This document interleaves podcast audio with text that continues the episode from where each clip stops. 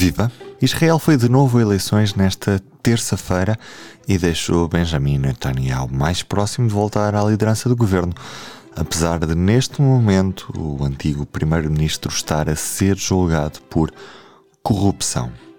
Com ainda alguns votos por contar, ligo para a jornalista Maria João Guimarães para perceber que cenário saiu destas eleições. Mas antes, por que votaram de novo os israelitas quando ainda há pouco mais de ano e meio tinham feito? Esta é a quinta eleição em menos de quatro anos. O problema é que hum, o país tem basicamente dois blocos que não conseguem ter maiorias. Uh, são blocos artificiais ainda por cima, mas um, acho que se tentarmos olhar para a raiz disto é um sistema político com, com muita fragmentação de partidos. Há uma barreira eleitoral, um limite eleitoral 3,25% para partidos entrarem, mesmo assim são muitos os que, os que entram no Parlamento e depois torna a formação de uma maioria mais complicada porque obriga a coligações entre vários partidos muito diferentes entre si normalmente.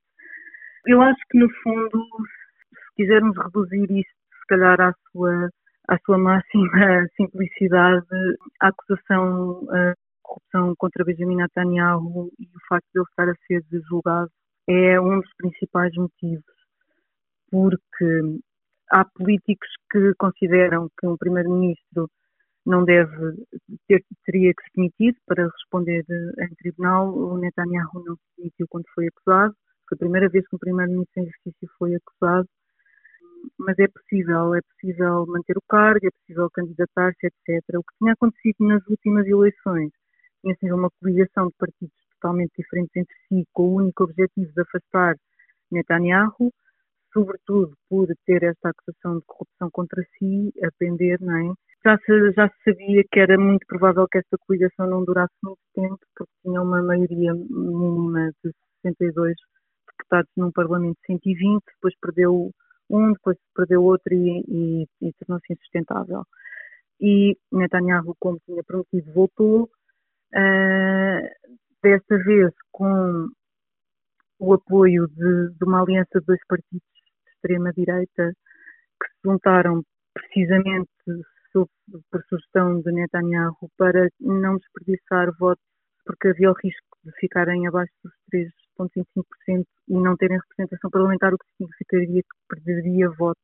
Juntando-se, não havia tanto esse risco e o que aconteceu foi que, basicamente, estes partidos ganharam uma importância desmedida, superaram totalmente o que era a intenção do Netanyahu e, neste momento, são o terceiro partido uh, mais votado e, e, estamos a falar mesmo de, de, extremismo, quer dizer, uma das figuras em, em 95 ficou conhecida por ter um, um dístico, um emblema da marca do carro do, do então primeiro-ministro Yitzhak Rabin a dizer conseguimos o, chegar ao carro dele, vamos conseguir chegar contra ele. Semanas depois, Rabin foi assassinado. É uma pessoa uh, apoiante de uma ideologia extremista, considera os árabes inimigos, quer expulsar cidadãos palestinianos de Israel, árabes israelitas, se não forem leais ao Estado, ou seja, é, é muito problemático o que pode acontecer se houver um bloco que inclua estes partidos.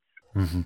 Neste momento, à hora que estamos a falar, os votos ainda estão a ser contados, mas qual é que é o cenário de governabilidade mais provável, Maria João?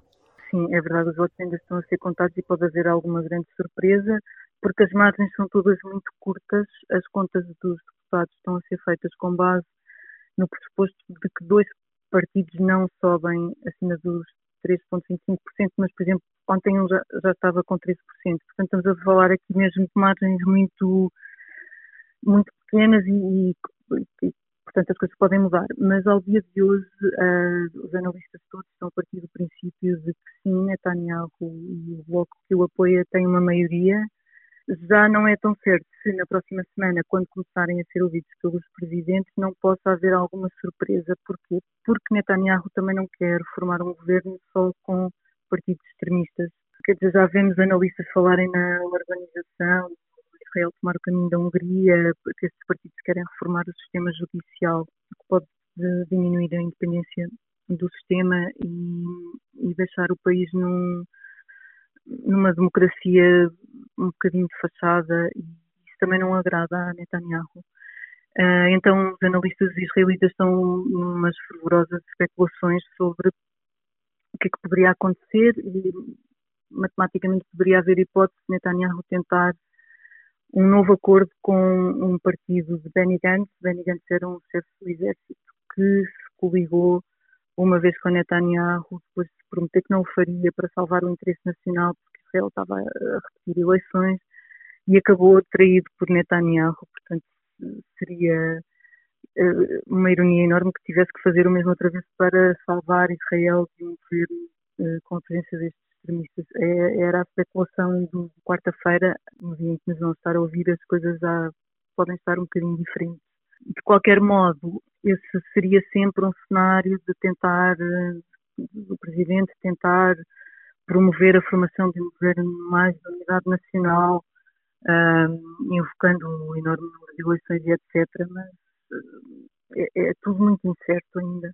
Pode só deixar uma nota que é a, a esquerda israelita de facto está, está péssima, não é? Partidos históricos como o Labour, que teve inúmeros primeiros-ministros, teve um papel importantíssimo na história do Estado e agora tem projetados, penso que são cinco deputados. Uh, o Meret, um partido pacifista, uh, surgiu há 30 anos com também alguma força, uh, está em risco de não entrar no Parlamento, provavelmente não entrará, segundo os dados de hoje.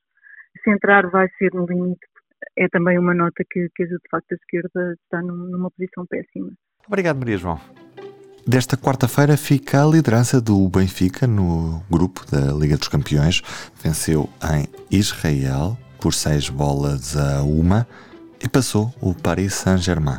Em 7 de novembro conhecemos adversários de Porto e Benfica na próxima fase da Liga dos Campeões, os oitavos de final. Podem ser Liverpool, Inter de Milão, Eintracht de Frankfurt, AC Milan, Leipzig, Dortmund e depois também pode calhar ao Benfica o Bruges e ao Porto o PSG. Já o Braga joga nesta quinta-feira às 8 da noite. Joga a qualificação para a próxima fase da Liga Europa frente ao Malmo da Suécia e não depende só de si. Fica também dependente da ajuda do Saint-Gilloise. Eu sou o Ruben Martins do P24. É tudo por hoje. Até amanhã. O público fica no ouvido.